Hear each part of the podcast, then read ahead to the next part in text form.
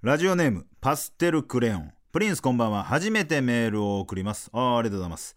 突然ですが千原ジュニアの「ザオという番組をご覧になったことがありますか？いやありますよ。最後ザオになった芸人さんが王様が座るような立派な椅子に座ってジュニアさんと審査委員長が両サイドに立ちながら戦いを振り返って一言みたいなシーンがあるのですが私はそれがどうしても苦手です。なんで？この人明らかに大先輩である2人が立っているのに座ったまま喋ってると思ってしまうんです。番組のコンセプトだしジュニアさんたちが何にも思ってないのは重々理解しているのですがなぜだかそわそわしてしまいます。こんなこと気にしているのは自分だけだと思いますが誰かに聞いてほしくてメールしました。吉井さんはちょっとだけ気になる他人の行動はありますか？え？ー、これ気になんねや。まあでも人によっては大丈夫なんかなって思う人もいるんでしょうね。えーちょっとだけ気になる他人の行動。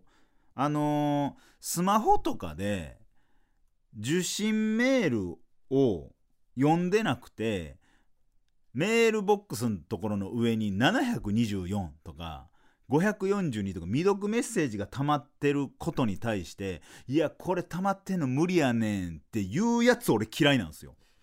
ええやんけ別に。それにいやそのだ見んでもいい例えばお店からのメールが溜まってるだけでしょあれをなんかもう1万とか言ってるのか信じられへんねんとかいや勝手やろそんなん。それを言う人の行動が気になる。あと今はないですけど小学校の時とか一発アウト制度なかったっすか？これ一発アウト制度って分かりづらいけどめちゃくちゃ昨日まで好きやったクラスメイトの女の子を一発の行動で好きじゃなくなるみたいな。俺いまだに忘れられへんのが小学校3年生の時にクラスに好きな女の子おってその女の子が斜め前に座ったんですよ。一番後ろの席で僕が。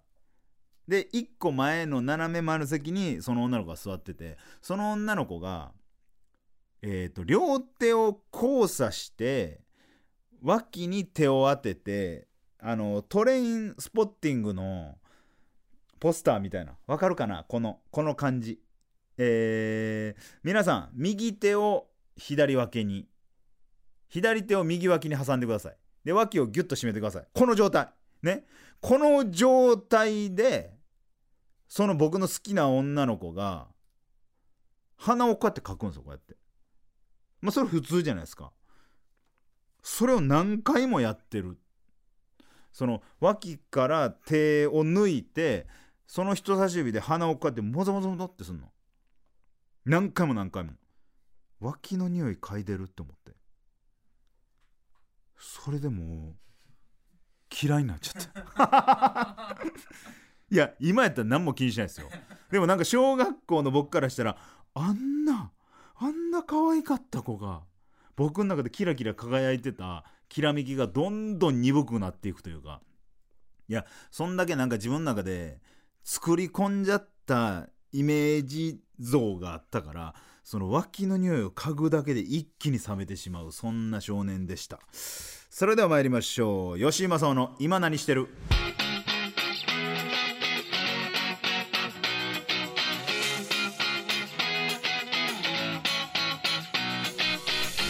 改めまして吉井正夫です。吉井正夫の今何してるは昨年コンビを解散し芸人としてリスタートを切った吉井正夫が再起をかけてべしゃり一本で勝負するノンフィクショントーク番組でございます。いや今日ね本当ギュンギュンにスケジュールが詰まってたんですよ。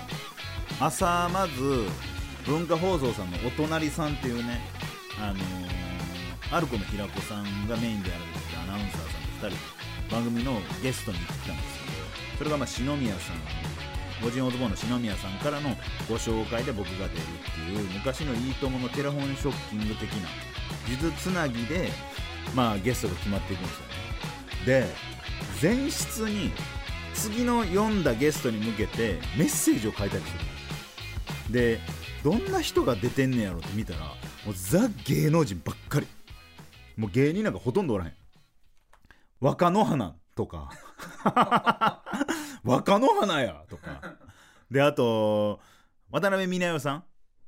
そう。あのーそれこそドリフ志村さんとかとコントやってた。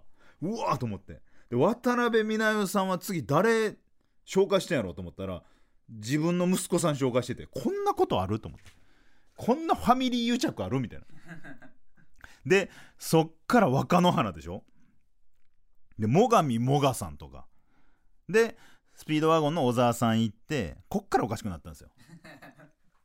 チャンス大城えー南川オジンオズボン篠宮吉次はピスタチオイジチってもう もう解散の螺旋階段がどんどんどんどん 一段一段。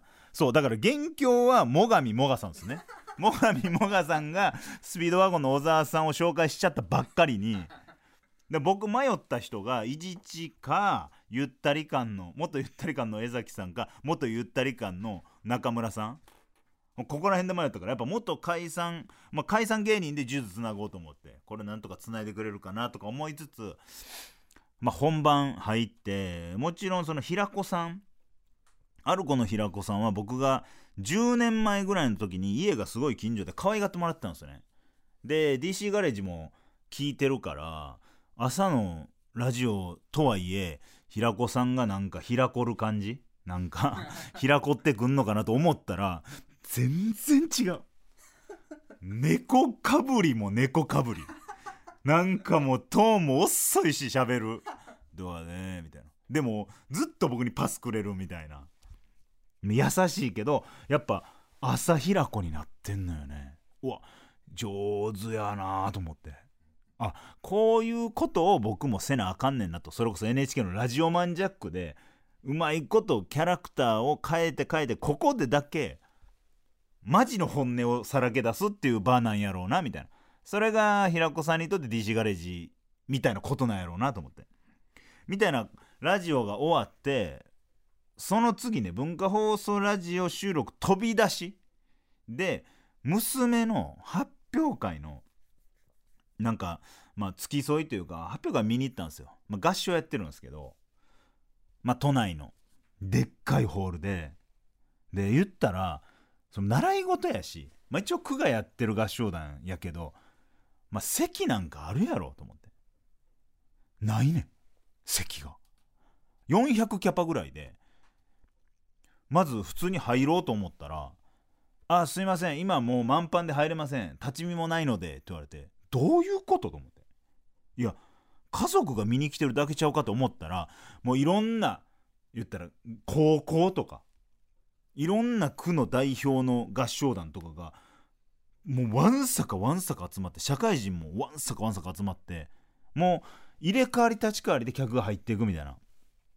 でもうごった返してるわけ。であこんな感じなんやと思って。合唱団って俺趣味でやってんのかなと思ったけどもうガチンコ合唱団なんやっていう感じやって。っていうのもその娘の合唱団の練習風景は親は見れないんで。その区の施設で60人ぐらいでバーってやってるんで。でああじゃあちょっとすごいねみたいなこと言いつつ娘を連れてまあ、えー娘の順番まで客席で見ようかなと思って。で娘の出番の1時間前に送り出そうかなと思って。思ってたんですけどまあどうやらちょうど見れへんかったのがタイミング良くて1時間前に、えー楽屋に集合して喉開く練習みたいなのをすると。であちょっと現状というか今の舞台上どうなってどんな感じでみんな歌ってんのか見たかったけど無理やったなみたいな。今から合唱団で歌を歌う双子の上の子だけなんですけど上の子に言ったらその上の子が顔が全然いつもとちゃうの。初めて人前で歌を歌うからもううまいこと笑えてなくて右口角だけ上がってヒーみたいな。で俺それがむっちゃ胸が苦しくなってまずギュッて抱きしめんの。この大丈夫と。パパの娘やからパパは2000人のホールの前で人笑いもない漫才20分やったんですそれでも死んでないです。お前は受ける滑るじゃなくてただ君の綺麗な歌声を聞かせればいいだけやからってギューってやったら震えてんの。えと思った？泣いてんねん。もう緊張しすぎて大丈夫大丈夫っつって脇こちをやっても全然腰分からへん。泣いてるから。あかんあかんあかんあかんと思って。って思ってたら俺もツーって泣いてんの。なんかさ娘が泣いてんのに泣いてるんじゃなくて娘が緊張してるっていうのにすごい感動してもって。なんやろ。あのー緊張って自分の能力以上のものを出そうとしてるから緊張するって言われてるやんか。そんなことをパパのおらんところでやろうとしてるってなったらむちゃくちゃ成長を感じてうーってなって2人ともうーってなってる中もう奥さんはもういいよいいよもう。邪魔だからもうもうもう剥がされてもう2人とももう上の子は「パパ!」みたいな。手手右手さあなってて。で俺も左手さあなってて。乙姫彦星さあなってて。で楽屋に行って。もうむっちゃ緊張すんの。もう。もうこれは失敗すんなみたいな。もう言っても子供の合唱やからつって。で本番始まんの。トップバッターで。一番前、えー小学校2年生やから、まあ、一番前の方に。で、えー上段の方に大体総勢60人かな。えー、23人23人23人ぐらいで振り分けられてんの。で、えー6列ぐらいになってて後列3列は結構お姉ちゃん方、えー中学3年生とか高校1年生の人もおるかな。でその前に小学校中学年高学年。で、え1列目が低学年の子。で始まんの。たったった。えーこれよりなんとかなんとかのなんとかなんとか合唱団です。どうぞ。って言ったらトコトコトコトコトコって全員がこう来んの。ほんだら今まで結構プロの人とか続いてたから「あーかわいい」みたいな言われてんねんけどもう全員顔引きつってんの。トコトコトコトコトコみたいな。でお姉さんとか落ち着いてて。で指揮者の人がこう指揮をザッと手を上げたら足パッて広げて歌い出すねんけどむちゃくちゃクオリティ高いねん。これ歌われへんねんけどむちゃくちゃクオリティ高い。なんかねまず、えー曲名はね「わらべ歌」げんこつ山のたぬきさん「ずいずいずっころばし」とかやねん。それがまず後ろの人たちがささやくように歌わへんよ。歌わへんけど「ついついずっころばし」みたいな感じで歌うの。ほんでそれが一番上のお姉さんグループね。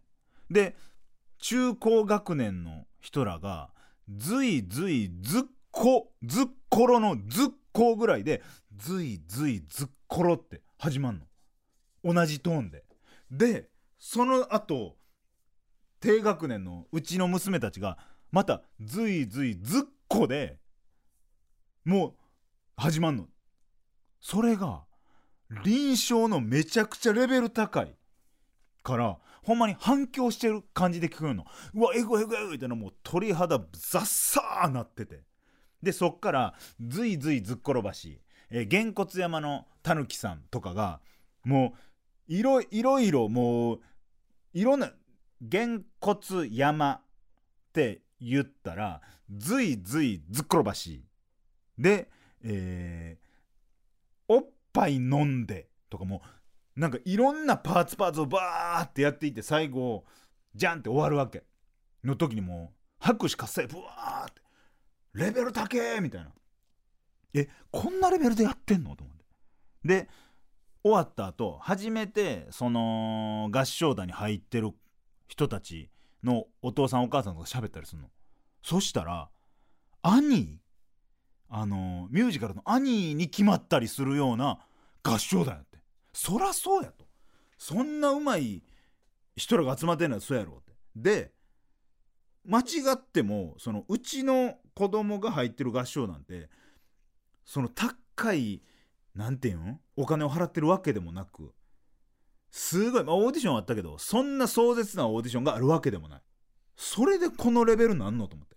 子供えぐーと思ったらまたさーって涙流れてくんの。めちゃくちゃ綺麗な涙が流れてくんの。で奥さんパッて見たら奥さんも内側から綺麗な涙さーって流してて。いやほんまよかったなーっつって。で娘は終わった後他の合唱団を見なあかんから客席で1時間ぐらい座ってんの。で下の子と一緒に歩いてて「パパもうちょっと次の仕事行かなあかんから」つって「あのお姉ちゃんになんか欲しいもんあったら言って」つって「欲しいものあったら聞いといて」って。俺パパ絶対買うからこんな頑張ったら」って言ったら「もう絶対欲しいの分かってるから」つって。下の子バーって走っていって。なんかおもちゃ屋さんみたいなの入ってセーラームーンやねん。また。もうええってと思って。なんかセーラームーンのなんかちょっとしたぬいぐるみみたいなキーホルダーみたいな。セーラーサターンとセーラームーンのこれだと思うつって。いやもうもういっぱいあるけどもう買ったろうと思ってもう。買って。ちょっとプレネついてる。もう財布に優しくないよ。優しくないけどそれを買って。そのまま仕事行くわけ。で今日はさすごい日なの。文化放送行って娘の発表会行った後次。先ほどフジテレビで収録してたよ。でフジテレビの収録終わって今こう TBS に来てんの。もう売れたあるやんこんな。芸能人やんこんな。めちゃくちゃ芸能人してない。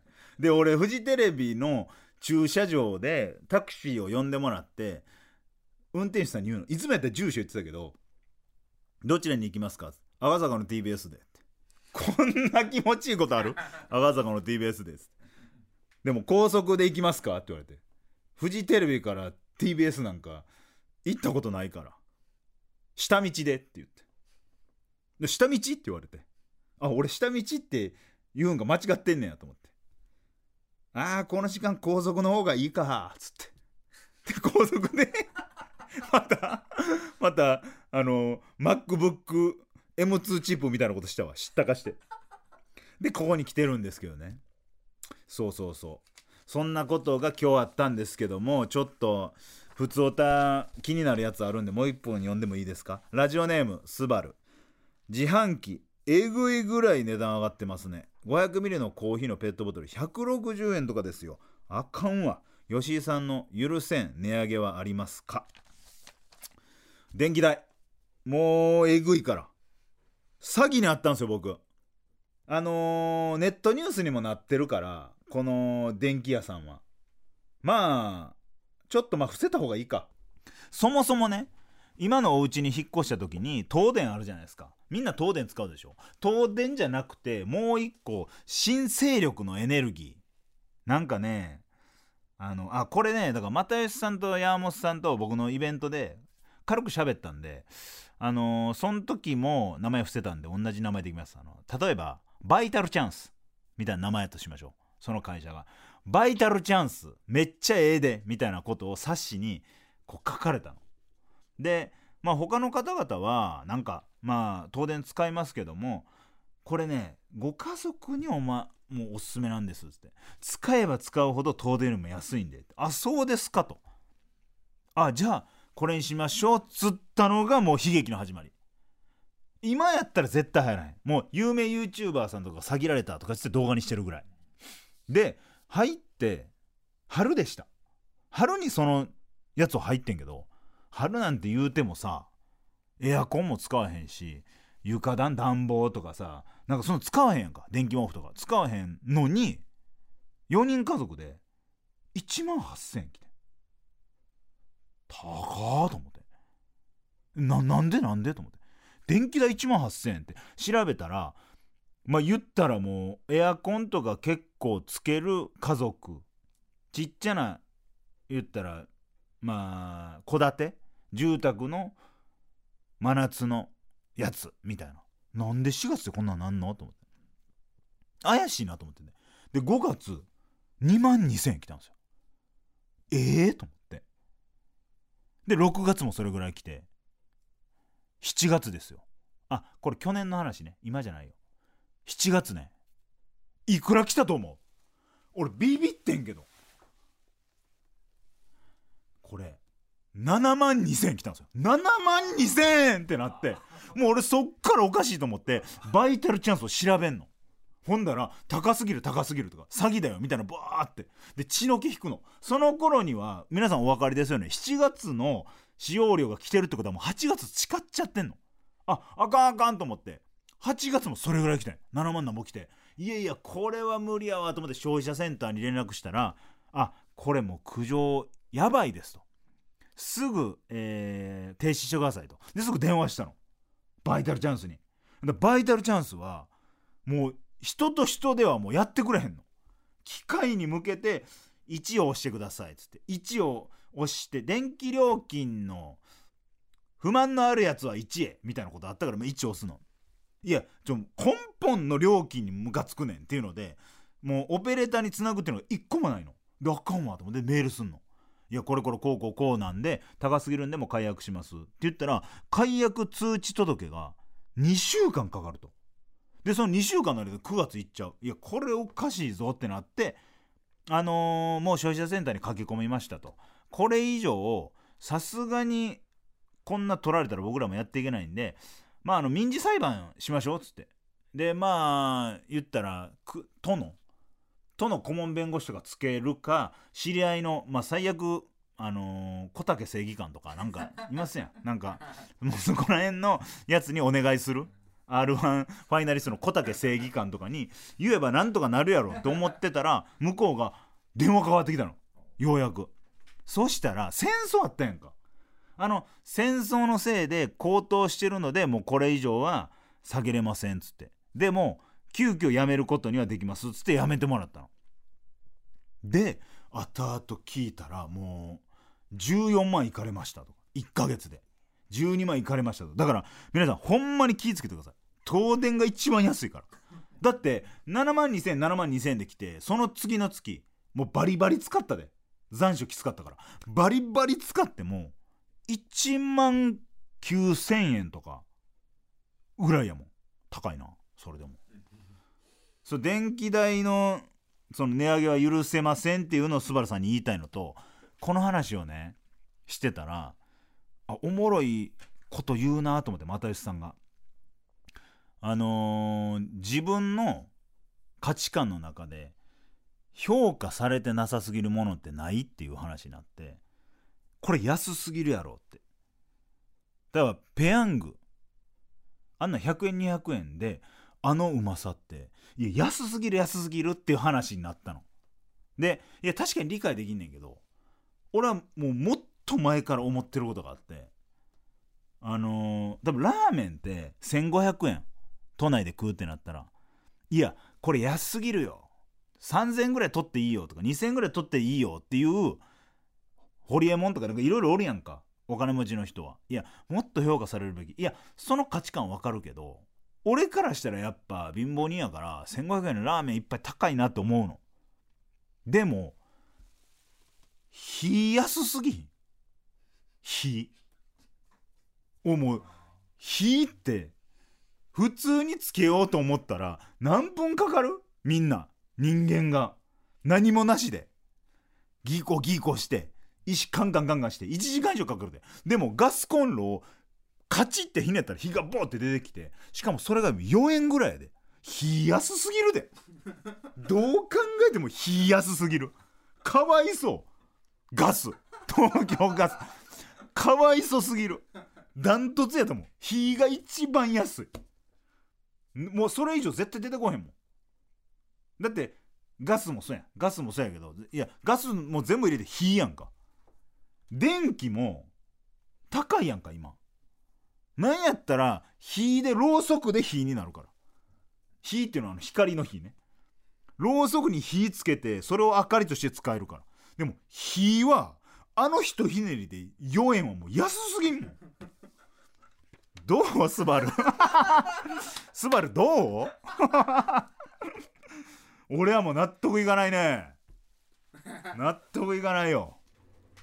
そうそうそう。それですかね。あ初めてくれますねこの人。ラジオネーム褒め言葉しかいらない。プリンスこんばんは。初回放送から拝聴しツイッターのスペースとアフタートークも全投資してる民です。私もプリンスに子育ての話を聞いてもらいたくメールしました。もうなんか子供ラジオみたいになってきたな。子育てラジオ感ない。えー我が家には小学校の高学年になる娘がいるのですが私の夫がやはり娘に激甘。過保護人間で子供が生まれてからずっと母親である私ばかりがずっと子供にやいのやいの言ってる状況です。これは子供の性別が関係しているのでしょうか。子供の性別については必要以上に意識しないことを心がけてるつもりなのですがプリンスの先週の話を聞いてついそう思ってしまいます。吉井さんは子供が自分と同じ性別であっても激甘か保護に育てたと思いますか？夫に甘々に育てられた娘は当然父親が大好きで口うるさい母親の私とぶつかることの方が多く時々めちゃくちゃ損しているような気持ちになります。これをねなんで読んだかというとちょっと暗い話になるよ。あのねあのーもちろんあの女の子やからとか男の子やからってあんま関係ないねんけど例えば息子が生まれてたらもうちょい厳しくしたかなとは思うんすよ。自分がめっちゃ厳しく育てられてよかったなって思うから負けん気が強くなったというか喧嘩っ早いはおかしいけどもう思ってることを溜め込まずにもう満勤で言えるような人間に育ててくれてありがとうって思ってんのよね。でうちの娘に関しては最初結構厳しく俺は育ててたつもりやねんけどあのねまあ初めての子供っていうのもあってめっちゃ可愛いなっていうのと一回ね下の子が結構大きい病気したの。あんま言うことじゃないけど。でその時になんかまあ演劇の舞台を俺はやっててで合間ライブがあってで単独ライブも控えててでも子供がちっちゃいから病院で24時間どっちかが交代交代で世話してんの。世話してるっつってもただ隣に座ってるだけよ。で別に言ったらその病気もまあまあ見てるだけというか。もうな何も起こらんけどとりあえず横に座ってるだけみたいな。でも24時間交代やねほんまにおかしくなんのよ。子供とずっと24時間おって子供が8時間ぐらい寝てんの見てあと16時間か。なんかテレビ見てたりご飯病院食食べてんのとかちょっと散歩したりとか。でまあご時世とかまあいろいろあったんかな。その病棟から出られへんかったんよ。だからもうちっちゃい狭い空間をずっと。まあ看病というかまあ付き添ってたよね、まあ、ちっちゃい頃に子供がたまになる病気みたいな。そん時にさ下の子は特にもうパパパパ言ってたの。もうめっちゃパパっ子。もうママが口うるさいからこの褒め言葉しかいらないさんと一緒でママ嫌いみたいな。パパがいいみたいな。でパパが怒ったらちゃんとするみたいな。なんで私のこと聞かないのよみたいなんで結構やきもきしてたの。でもさ24時間ついてるやんか。違うねん。ほんまにそういうことになったら病気とかでちょっと弱ってる時やったらママからパパに変わる瞬間ママがいいってめっちゃ泣くの。パパなんかあっち行けとか言われんねん。こっちはこっちしんどいやん。でもごめんなごめんなっつって。ママがいいママがいいっつって。6時間泣きやまへんねん。めっちゃしんどい。その間さっきも言ったけど仕事もあるから一睡もしてない。4日間ぐらい。ほんまに一睡もしてないってこういうこと言うんやと思って。最終的にちょっとわーってなってなんかちょっと病院にお世話になったけどそれぐらいのしんどさやってん。でもその時に奥さんもあんなやいのやいの言ってるけどやっぱきつい時には自分が生まれてきた体の人やっぱお母さんの方が強いね。もう褒め言葉しかいらないさん。お母さんの方が全然強いから。俺はもう身をもって経験したも今2人とも元気やらパパパパ言ってるよ。下の子がそういう風になった時病院去る時にママの方がいいとかちょっとパパ何なのみたいな言われててパパとママが交代する時もママにギュッギュッギュッギュ抱き合って「ママ会いたかったよ」みたいな。で俺は24時間交代やからあのー上の子を家で2人でご飯とか食ってんの。ほんだら上の子はやっぱもう大人やから全然気丈に振る舞うの。それがめっちゃ胸痛くてわざと笑うとか。なんかわざと元気なふりしてるけど目が笑ってないの分かるからいやほんましんどいんやろとも言われへんやその結界がもう防波堤がバーってなっちゃうから。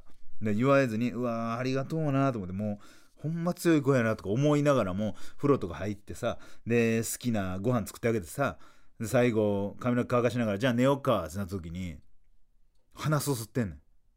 で背中バーってさするやんか。寂しいなみたいな。もうでもあと10秒ぐらい目つぶったら寝れるよみたいな言ってたらパパごめんね。やっぱママがいいわっつってブワーって泣いたりすんの。でも普段はパパパパ言ってんねん2人とも。で結局ママなんよ。褒め言葉しかいらないさ結局まあ口うるさい母親としてぶつかる方が多くめちゃくちゃ損してるような気持ちになりますって言いますけどこのぶつかることがいかに重要かっていうのが何か大きなことがあったらやっぱ分かると思います。その褒め言葉しかいらないさんがじゃなくて娘さんが分かると思います。どう転んでもやっぱおかんってやっぱうん偉大な存在というか男やったらマザコンになるとか言うじゃないですか。でも女でもやっぱ関係ないよ。って俺は自分の身をもって思ったしで逆を言えばその親からしたらその男とか女関係なくて例えばうちの、えーお母さんだから奥さんのお母さんにあたる存在がたまに家に遊びに来んの。それは孫の顔を見に来てるっていうことになってんねんけど2人で飲んでる時にやっぱ自分の孫生まれたら孫の顔見に来んねんなみたいな仲いいから話してたら「いやいやいや」っつって。奥さんお風呂入ってたから「いや孫なんかよりも娘の方が全然可愛いよ」っつって。娘が自分の娘を育ててるところを見たいんだよつって。あそうなんやと思って。だ結局同性とか言いつつ褒め言葉しかいらないさんは自分のねあの娘さんが大きくなって孫を産んだ時孫を見に行くんじゃなくて娘さんを見に行くようなことになると思います。それぐらいやっぱねうんまあ僕よりも絶対先輩やと思うんですけど全然ねこんな偉そうに言うことじゃないと思いますけどそんな僕がたまたままああの大きいそういうところに直面しちゃったからそれが見えたっていうだけで褒め言葉しかいらないさん全然大丈夫です。お母さんの方が権力強いので。ねというわけでなんかちょっとテイスト変わってきてない？マジで？育児論みたいになってない？なんかおかしいって。いやその俺マジで言っとくけど俺全然いいパパじゃないからまず。このなんか好感度上げてるために言ってんのかなとか思われるのも尺やから言うけど全然そんなことないから。だって俺展示会とか服好きやろっつって連れ回したりしてるしうん。過保護っていう時点で良くないしいいパパ像ではないから。それをなんかそう思ってくださいって思われてんのが嫌やから。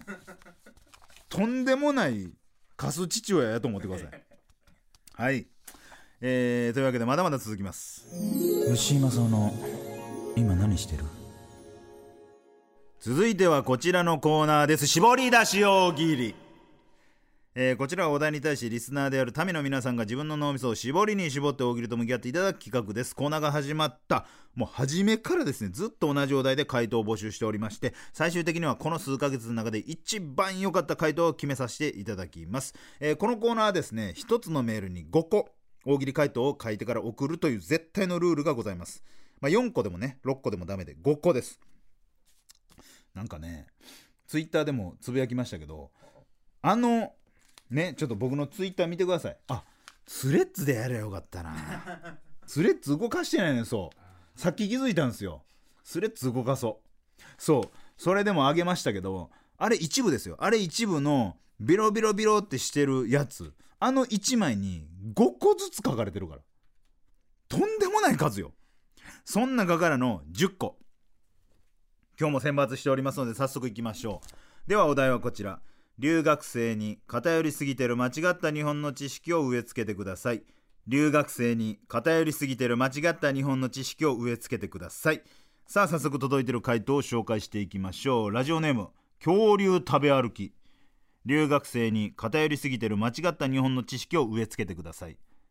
トレーディングカードを取り扱い始めた本屋はじきに潰れる。偏ってんな。初めての人やこの人。いや多くない？多いでしょ今。いやこれほんまにそんなこと言うなよで大体全部いけるんですよ。えーラジオネーム相沢。留学生に偏りすぎてる間違った日本の知識を植え付けてください。餅つきを鑑賞している時に「よいしょ!」というのは一番無駄な喉の使い方である。そんなこと言うなよ。それでいけんねんって。いやよいしょはいるって。なんかそのキネキネのこの餅にバーンってやった時にこのブレたりするやんか。グニュグニュって。それがなくなるからよいしょ言うことによって。えー続きましてラジオネームミートカーソルは広め。留学生に偏りすぎてる間違った日本の知識を植え付けてください。京本正樹は調子が良いと相手の演技が止まって見える。いやいや。よいいんそれ。止まって見えて。リズム取りづらいやろ。初めての人多いですね。えーラジオネームかぼちゃ二郎。留学生に偏りすぎてる間違った日本の知識を植え付けてください。サッカーで進んでキーパーをやるやつは結婚式を身内だけで行う。なんで？ななんでこれは？そんなことないけどな。俺身内だけで行ったけど全然フォワードやってたし。えーラジオネーム馬の栗に念仏。留学生に偏りすぎてる間違った日本の知識を植え付けてください。長嶋一茂は数字をひっくり返さないと苦の段が言えない。これ好きやわ。めっちゃ偏ってるよな。ワンチャン訴えられるでこんなこと言ってたらあの人。だからクイチがじゃなくて一句で。肉18でいくってことやな。バカにすんなよマジで。あらこれもだ。ラジオネームチクチクのちくわぶ。留学生に偏りすぎてる間違った日本の知識を植え付けてください。石原軍団を抜けるには舘ひろしからもらったサングラスを踏み潰さなければいけない。うわ。ちょっと表現あかんけどあれよな。切り落とすみたいななんていうん？その踏むやつとかさそういうことなんやろ？お前踏めんのか。っ てお前それ踏めんのか。つって。ゆっくりね。かけてるやつか。シャツのシャツの襟元にかけてるやつをこうパンって投げてやるんやろうな。えー、続きましてラジオネームチクチクのちくわぶ。留学生に偏りすぎてる間違った日本の知識を植え付けてください。寒暖差のある日はダンカンのテンションが高い。え寒暖差のある日？暖寒差？暖寒差って何これ？寒暖差のある日はダンカンのテンションが高い韻踏んでるってこと？寒暖差のある日はダンカンのテンションが高い。あ3つ踏んでんねや。寒暖差のある日はダンカンのテンションが高い。踏んでるね。踏んでるねちゃうね。んラジオネームありったけのピロシキ。留学生に偏りすぎてる間違った日本の知識を植え付けてください。ねずっちは何回もサウナに行ってるが一度も整う感覚になったことがない。いやいやあの整い方は無理よ。あの整い方はねずっちの整うとまたちゃうから。さあ続きまして本日のストッパーですね。えー、ラジオネームありったけのピロシキ。留学生に偏りすぎてる間違った日本の知識を植え付けてください。松島智子はご機嫌ように出演した時にライオンちゃんにも噛まれた。あのライオンにね何回か噛まれた女優さんの松島智子ね。古いってアリピロちょ俺はどんずばやけどさ。あミネラル麦茶の人か。ああそうかそうか。じゃあわかるか。はい。以上でございます。皆さん素晴らしい絞り出しありがとうございます、えーさて来週も変わらず同じお題で絞り出し回答を募集していきます。次回も留学生に偏りすぎてる間違った日本の知識を植え付けてください。のお題で回答を絞ってください。件名には絞り出しと明記してメールを送ってください。そしてメールを送る際のルールもお忘れなく必ず5等ワンセットを送ってください。大喜利の女神は一体誰に爆笑するのか。歴戦のつわものたちか。それとも思わぬ伏兵か。この夏甲子園よりも熱い戦いがここにはある。傍観者になるな。君もこの戦いの登場人物になれ。以上絞り出し大喜利でした。吉井正夫の今何してる？さてお送りしてきました吉正今何エンディングです。さあ吉正今何？あかんかはい行きます。お送りしてきました吉正の今何してる？エンディングです。いや今さっきさお送りしてきました吉正今何エンディングですっていうの言ったらさいやそれはちょっとみたいな護衛二人が言うからあかんか流行らそうかなと思ってんけど。まあまあえー、まあね。今日はですねなんかちょっとあのー、普通おたにお母さんってすごいんだよっていうエールじゃなくて事実をただ伝えるだけとかね。僕が一番安いのは火だと思ってるとか。娘のそれこそ発表会で泣いたとか。だからもう育児育児サンドしてるわけ。トークもうそのパテを又吉さんのライブで。育児サンドしちゃってるわけ。ちょっと育児ラジオになるのはちょっとね。まあまあいいか。まあえーこの当番組ではですね各コーナーでメールを募集しています。最近やってないですけど条件トーカーだったりとか正義の滑った話、えーあと今何してるメールとかっていうのはあったんですけどもちょっと普通オタがおもろすぎてあのーそちらのコーナーは不定期にします。で、えー、普通オタ分厚めに送ってください。ちょっと毎回いい普通オタが多くて絞り出し大喜利は引き続き毎回やりますけども普通オタ分厚めによろしくお願いします。えー、そしてそして来週スペシャルゲストがやってくるぞ。筒井声大義じゃ。大義。えー、気になるゲストの発表をいたします。気になるゲストは囲碁将棋。ザ・セカンドの決勝の進出を果たした吉本が誇るツインタワー漫才師。私吉井とはですね十数年旧知の中でございますし、えー過去に囲碁将棋タモンズ猪下義井の頭文字を取って ITI という漫才ラブを10年以上やってました。で、まあ、囲碁将棋さんとがっつりトークをしていくわけですがメールテーマを設けさせていただきます。メールテーマはこちら。囲碁将棋と吉井に話してほしいこと。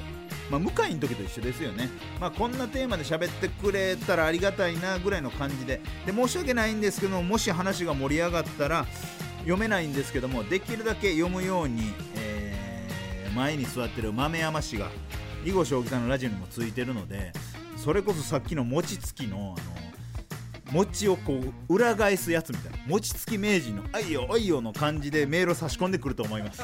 それを僕たち3人でペイとするかもしれないですけどもそのノリで差し込んでくれると思いますのでもしよかったら、えーメールテーマ囲碁将棋と吉井に話してほしいことこちらを送っていただければと思います。締め切りは7月24日いっぱい。23時59分まで大丈夫です。今回はね収録日がちょっと毎週月曜や月曜の朝やったのが火曜になりますんでちょっと猶予はたっぷりございますのでぜひメール送ってください。まああの囲碁将棋とはですねまあ今年の「ザ・セカンドで日の目を浴びましたけどもそれまでは一般的にはなかなか知られてなかったんですね。昨今では根建さんが水曜日のダウンタウンで尾形さんの尾形軍団ドッキリとかですごい感動するまあ車1000万渡すから買えよって尾形さんに言われていや買わねえよみたいな。自分の働いた金で買いてえだろみたいな息子だと思ってんだよ俺はって尾形さんが言ったら息子だったら自分で買いたいを応援するのが親の務めでしょうがみたいなの言ってツイッターが濡れるとまあそんな濡れるつぶやきが多かった。囲碁将棋さんですけどもそれまでからですねもう m 1準決行くもめっちゃ早かったしアゲアゲライブっていう吉本の当時の僕が一番地獄やったライブと評してる。もうめっちゃもうしんどい全然面白くないって思いながらやってた。その時に輝いてたんがマジカルラブリーさんと囲碁将棋さん。むちゃくちゃ面白かった。でもあ絶対売れるやんとかってなったのがピースさんと信子さん。やっぱ芸人間でやっぱ評判高い4組だったんですよ。でその中でも特に囲碁将棋さんは漫才は東京若手ナンバーワンでしょって言われてた。僕らに関して ITI っていうライブだけすごいいまだに僕が抜けてもやってるぐらいのまあさっきも言ったけど窮地の中どころかも家族ですよ。もう本当に家族な2人が来てくれるんでまあちょっと向井の時とは毛色は違うラジオになると思います。本当に真面目な話一回もしたことないんで。だからちょっとどんな話になるかわからないですけども囲碁将棋さんめちゃくちゃ忙しいらしくてスケジュール取ってる時間がもう1時間ポッキリとかですよね。だからもうキッチキチまでもうそのブース入ってくるところからもう撮っててもいいけどもう そのノリでしよう。だからブース入ってくる入りの前から僕がもうオープニング撮っといてさあというわけでで撮るっていうぐらいの僕ちょっと早めに来るんでその感じやりましょう。すべてのメールの宛先は imanany.tbs.co.jp 今なに .tbs.co.jp です。ぜひ送ってください。えーそして番組公式ツイッターもございます。アカウント名はアットマーク N93 アンダーバー。今なにぜひフォローをお願いします。こちらね筒井護衛が頑張ってくれててめちゃくちゃフォロワー増えてる。あざす。囲碁将棋のファンの方々。お願いします。もうほんまに終わる。このままやったらマジで終わる。ちょっとお願いします。すいません。えーそしてツイッターは「ハッシュタグ吉井の今何」とつけてつぶやいてください。もう普通のつぶやきでもいいです。それこそ今何してるって言ってんねんからもう普通に会社の愚痴とかも「ハッシュタグ吉井の今何」でつぶやいてくれたらいいから。えーハッシュタグ吉井の今何とつけてつぶやいてください。吉井と今は漢字それ以外はひらがなでございます。さらにこの番組は YouTube でも聞くことができます。N93TBS ラジオというチャンネルに音源をアップしております。ポッドキャストで聞くもよし YouTube チャンネルで聞くもよしお好きな方でお願いします。それこそ YouTube のね再生数あのまま押しとけばよかった。よかったにもかかわらず僕らはポッドキャストって斡旋しちゃったやんか。すいません。やっぱなしで。この間のやっぱなしで。あの YouTube も聞いてほしいです。というわけで囲碁将棋ファン。えー囲碁将棋タモンズイノシシでやってた奇抜探偵ファン。キバタンクラスターと呼ばれてる。集合ジャイ。懐かしの同窓会ジャイということでぜひ集まってください。それでは世は満足だ。民をまたお話ししよう。さらばだ。